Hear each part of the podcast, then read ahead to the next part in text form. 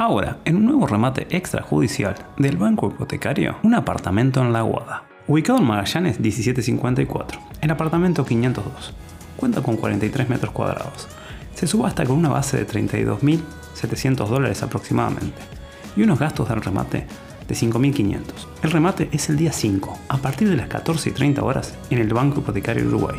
Daniel Fernández Crespo, 1508. Y si necesitas ayuda para crear contenido para tus redes sociales, llámanos, podemos ayudarte. 099-553-105.